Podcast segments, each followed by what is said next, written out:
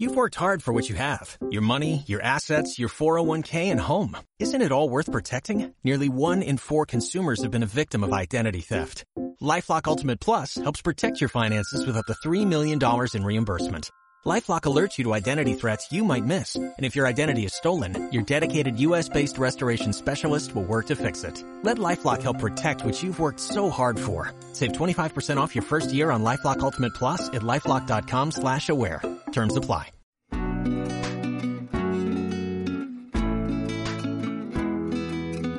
Entre librerías. Un paseo de Antonio Rubio por el agente secreto en Úbeda. Hoy hablamos con José Torres. El agente secreto.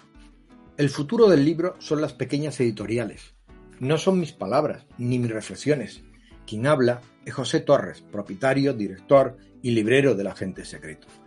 José también tiene claro que la palabra clave es comunidad y que su librería, que está en Úbeda, que en 2003 fue declarada Patrimonio de la Humanidad, nació para convertirse en un pequeño foco de activismo y resistencia cultural. Considera que en este mundo, en estos tiempos de pantallas, tabletas y cuestiones audiovisuales, leer un libro se ha convertido en un acto subversivo. La Agente Secreto nació en 2017 y el nombre de la librería se debe a un libro del mismo título que escribió Joseph Conrad en 1907 y que le encanta a José. Su protagonista principal es el señor Belot, anarquista y miembro del Comité Rojo, y uno de los elementos fundamentales de la trama es la sustitución de la religión por la ciencia. Y José tiene muy claro que a la ciencia se llega a través de la lectura y del debate. En el agente secreto hay un club de lectura, un círculo de debate y un pasaporte literario al que están adheridos 35 editoriales independientes.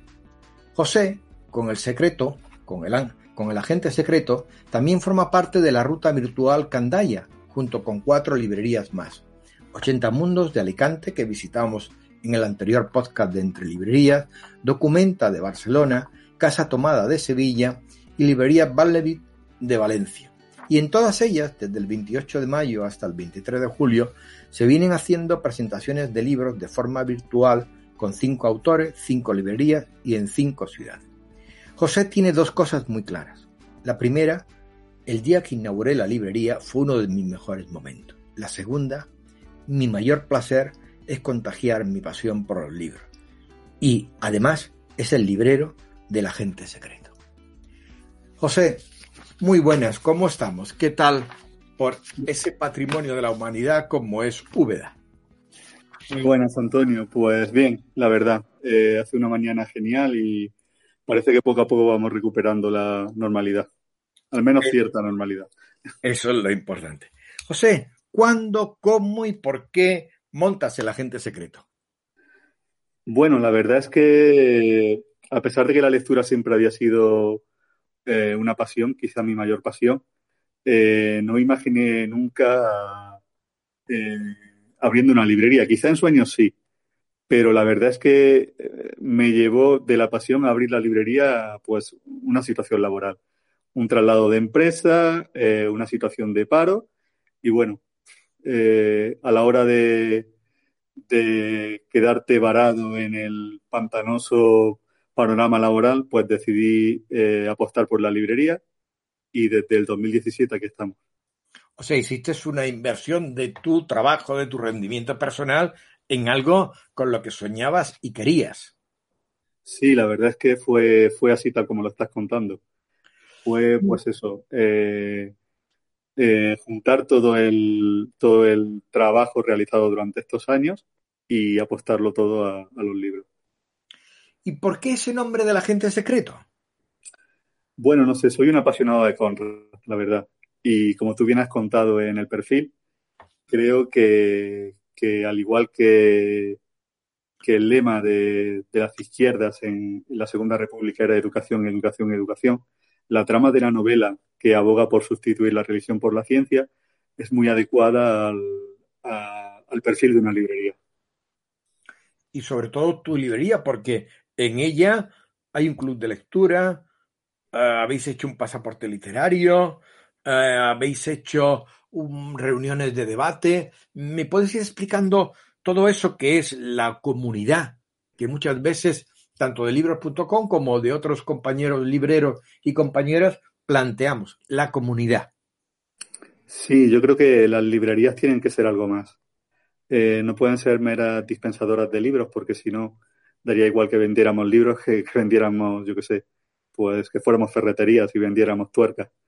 Y desde el principio, pues nosotros, eh, digo nosotros porque aunque yo soy el, único que está aquí en la librería, eh, no podría haber hecho realidad este sueño sin mi pareja Pilar, que siempre me apoya, me asesora, y por eso, por eso digo de nosotros, pues eso, desde el principio nosotros tuvimos claro que esto tenía que ser algo más.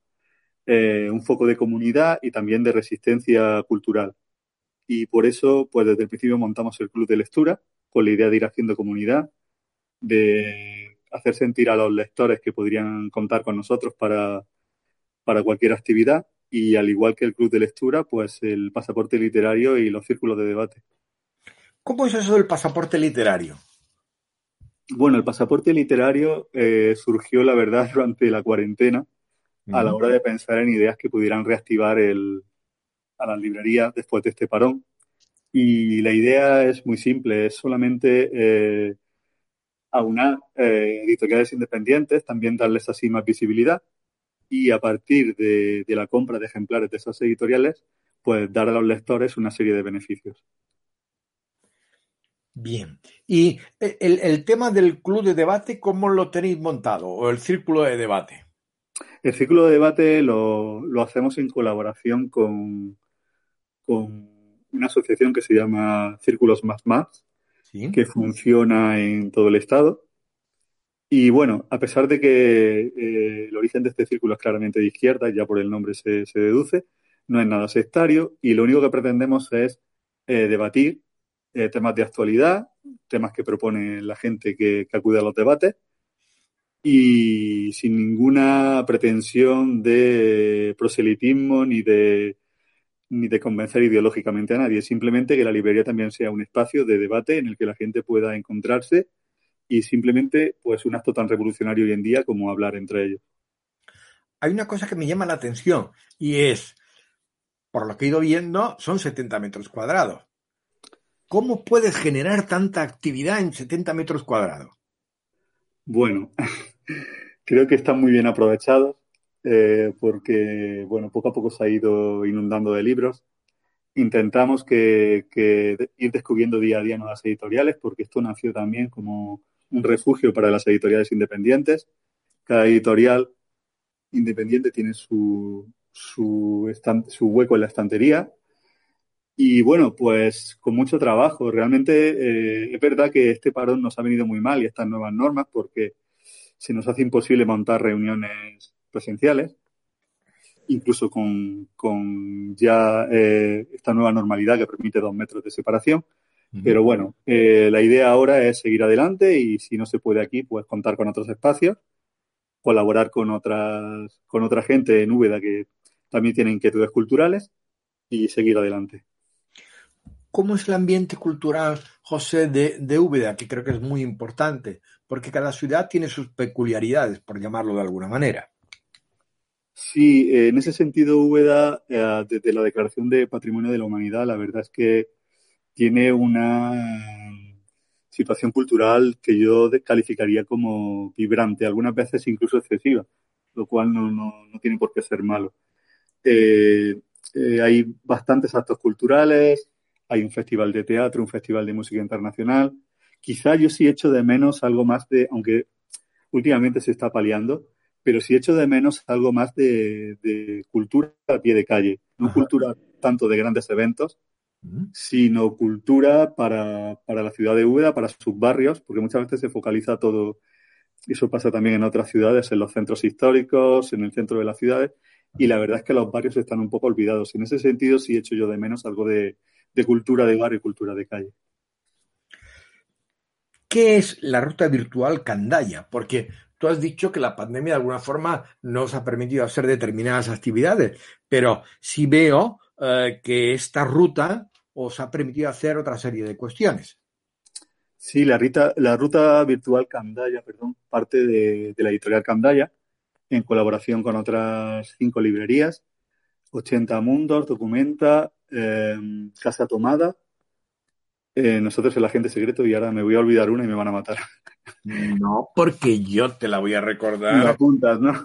Ahora mismo te falta la de Valencia. y Butterville, sí. Eso es. Bueno, pues eh, nace por iniciativa de la, de la editorial Candaya y nace con la idea de no dejar varados o bien a libros que, como en el caso de Nación Vacuna de Fernanda García Lao, quedaron estancados a las puertas de su distribución, o títulos que la editorial Candaya va a presentar próximamente, como Sanguínea, y también con la idea de, seguir manteniendo este lazo entre librerías editoriales y, y, lectores, ya que presencialmente pues es mucho más complicado hacer actos, pues que las tecnologías nos permitan seguir unidos. O sea, la editorial Candaya lo que ha hecho es uniros virtualmente y nosotros, modestamente, lo que estamos intentando, eh, recogiendo tus palabras, es dar visibilidad a esas pequeñas librerías que creo que necesitan del apoyo. De ahí la idea que creamos de entre librerías. Em, hay una cuestión em, que me llama la atención. Me hablabas de festivales de cuento y de teatro que de alguna forma el, propio agente secreto genera o crea? Eh, bueno, no sé si exactamente, exactamente no. Eh, nosotros tenemos una actividad, eh, teníamos hasta ahora una actividad también bastante importante porque la librería también tiene una parte infantil mm. importante y lo que sí hacíamos era cuentacuentos, talleres dedicados a los niños. Esto es otra cosa que se ha frenado en seco también. Y creo que lo que te refieres es eh, por eso te hablaba antes de que la actividad de Úbeda poco a poco va yéndose hacia las calles. Eh, hay un festival de, de cuento que lleva bastante tiempo, mucho más que nosotros. Creo que el año pasado cumplió 10 años, seguramente lo estaré diciendo mal. Y bueno, eh, tiene la, ambición tan sana de, juntar a gente en la calle, en las plazas, porque Úbeda es una ciudad de plazas, y traer a narradores orales para, para contar cuentos. Y el festival de teatro, pues la verdad es que lo organiza el ayuntamiento, cosa que, está muy bien, porque las instituciones tienen que implicarse también en las actividades culturales, y realmente se ha conseguido que en el teatro de la ciudad haya casi una actividad teatral eh, permanente. Muy bien. Hay una cuestión que yo me pregunto, y le pregunto a todos los libreros y las libreras. Indudablemente vender un libro no es un producto más, como bien tú has dicho antes, no es un dispensador, ¿Qué formación o qué inquietudes de alguna forma tú crees que tiene que tener un librero o una librera? Bueno, creo que el otro día escuché tu entrevista con, Carmen y Sara de 80 Mundos y le doy toda la razón a ella. O sea, lo, ideal sería pues una formación en humanidades. Pero yo, por más que lo siento, no puedo volver atrás en el tiempo, no tengo esa formación, pero sí tengo pasión por, por la lectura. Y bueno, creo que que la principal virtud de un librero, pues, tiene que ser contagiar esa pasión por los libros a, los lectores que entren por la puerta e intentar prescribir, pues, conociendo el perfil de tus lectores, intentando recomendar siempre libros buenos y, bueno, eh, así lo definiría.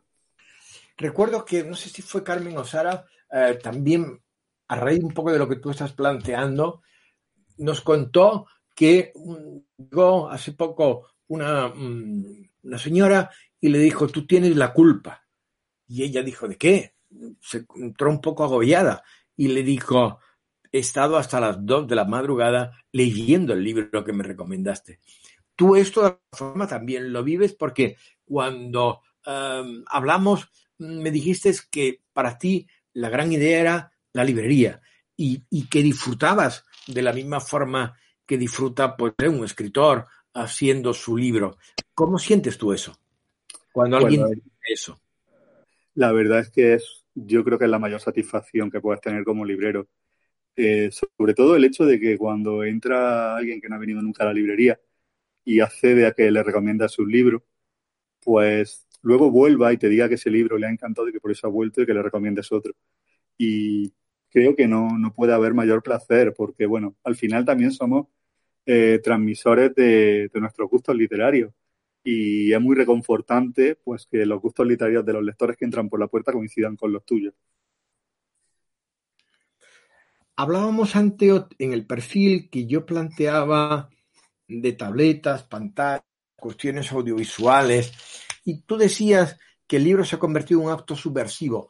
¿Cómo en esa dinámica del club de lectura de jóvenes, en ese círculo de debate, eh, cómo funciona el tema de las pantallas o realmente los jóvenes todavía siguen apreciando el libro físico?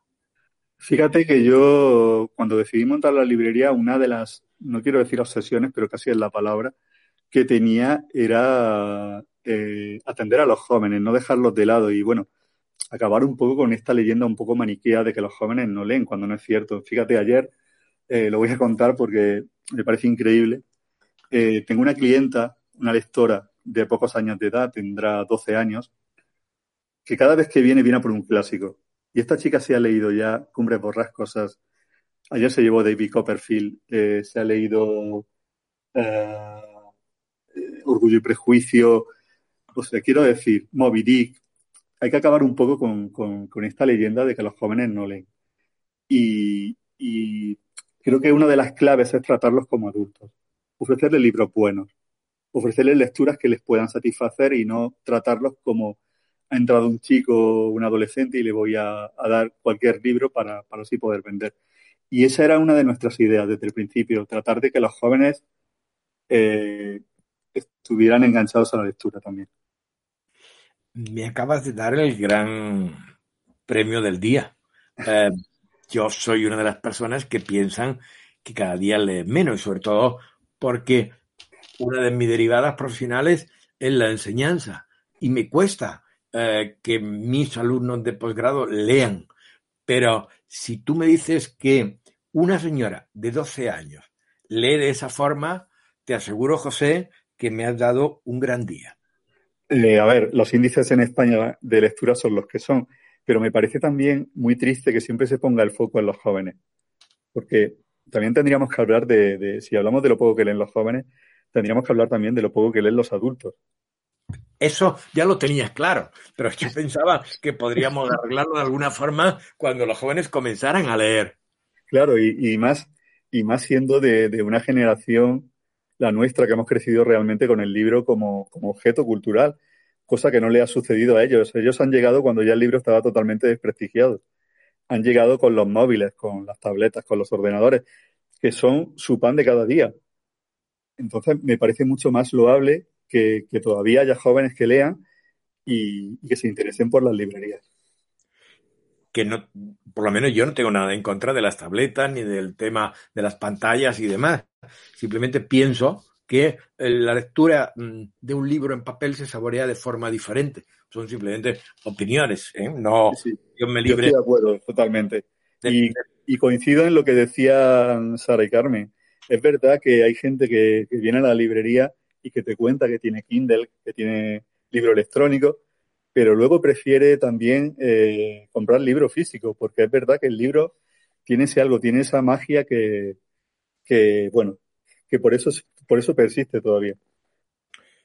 Bueno, espero y confío. Decía Linde, recordando a los compañeros de, a las compañeros y compañeras de 80 eh, Mundo, eh, Linde, que fue el fundador, que también muchas veces había dicho que el libro iba a desaparecer en cuanto al concepto papel y que seguía ahí perenne. También se dijo de la radio y la radio cada día tiene más fuerza. También se dijo del vinilo y, el vinilo ha vuelto con fuerza. Quiero decir, a pesar de que, de que nuestros poderes políticos y eh, en realidad los poderes fácticos se empeñan en, destruir al libro, creo que el libro tiene algo especial que, que hace que sobreviva, a pesar de la locura del sector editorial en el que estamos inmersos, que vosotros bien sabéis. Sí, lo conocemos, pero también como tú nos encanta. Tiene algo que hace que la gente vuelva al libro otra vez. Es verdad que, se echa en falta una política cultural coherente por parte del Ministerio y de las administraciones en favor de verdad del libro y de la lectura. Y que, que, esta pandemia ha sido una oportunidad y está siendo una oportunidad, todavía están a tiempo, de cambiar el rumbo de, esas políticas. Así que bueno, yo espero que, que, alguna vez entren en razón y se decidan apoyar el libro porque el libro, las editoriales independientes, las librerías son un patrimonio cultural del país y deberían entenderlo así. y además generan puestos de trabajo, que no hay que olvidarlo nunca. José, dos cuestiones me gustaría para cerrar este encuentro, que no es una entrevista, que realmente es un encuentro, como nos gusta decir en Entre Librería. Me gustaría que me sugirieras o nos sugiriera a los eh, oyentes de Entre Librería un libro. Pues eh, tenemos un libro en la librería que es precisamente de la editorial Candaya y que es uno de nuestros favoritos. Se trata de Mandíbula, de Mónica Ojeda. Eh, Mónica Ojeda es, una escritura ecuatoriana, de, creo que cumplió 31 años hace poco, y con un futuro que yo calificaría de, asombroso. Tiene una escritura perturbadora, eh, a veces rozando el, el terror, el thriller, y creo que este libro no, no dejará indiferente a nadie. Bien, tomamos nota y vemos que eh, tendremos que acercarnos a Úbeda para llevarte algunos libros de libros.com. Otra cuestión, otra cuestión que es importante y que hacemos eh, en este elemento o en este transcurrir de entre librerías. Carmen y Sara nos recomendaron El agente secreto. Carmen y Sara de 80 Mundo. Y yo le pregunto a José, José, eh, ¿qué librería nos recomienda para que sigamos en nuestro caminar? Pues mira, hay una librería en Albacete que tiene un nombre mágico, Nemo, que regentan María y Antonio, que viene enlazado a esto que decíamos de la lectura para jóvenes, porque ellos están especializados en cómic juvenil y cómic infantil, y creo que sería una, muy buena parada en vuestra ruta. Vale. ¿Me repites el nombre, por favor? Nemo. Vale. Pues vamos a intentar llegar hasta Neno. Y José, eh, agradecerte que nos hayas atendido, desearte que la gente secreto vaya a todo trapo hacia adelante y por favor, si tienes alguna otra lectora tipo como la señora de 12 años, te digo que eso merece un estudio y un reportaje es una auténtica joya y es un auténtico premio. La verdad es que sí, es todo lo que, lo que un librero pueda desear. Porque estamos, estamos sembrando lectores para el futuro. José, repito, muchas gracias. Y muchas gracias a ti, Antonio. Hecho, hasta ahora.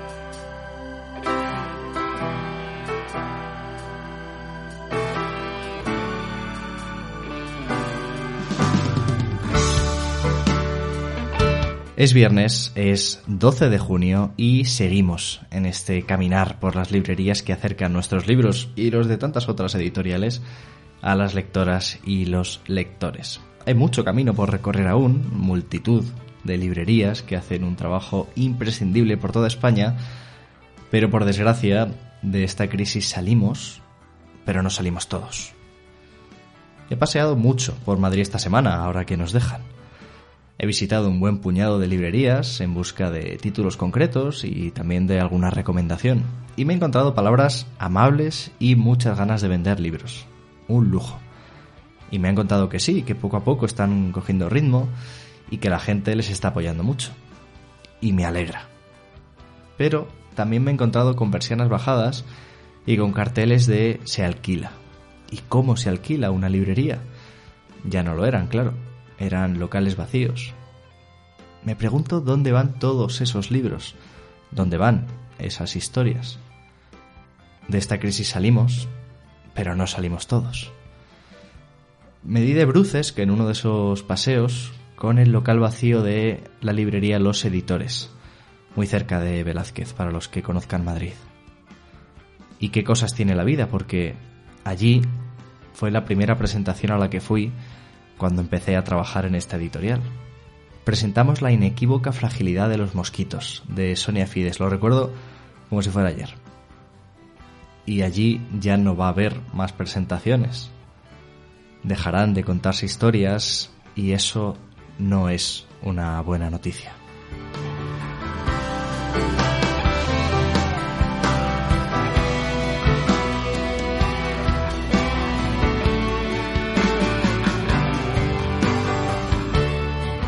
Pero aquí seguimos, los que seguimos, retomando la normalidad o lo que sea que estamos recuperando estos días. He estado mirando números y esta semana hemos mandado cerca de 4.000 correos electrónicos a nuestros mecenas para contarles cómo avanzan sus libros en la edición. Y esa es la mejor señal de todas. Podemos seguir contando nuestro trabajo a las personas que nos permitís hacerlo. Han sido meses muy complicados y todavía nos quedan por delante muchos retos que superar, pero tenemos la suerte de saber que podemos hacer los libros que queremos hacer y no los que el coronavirus nos obligue a hacer.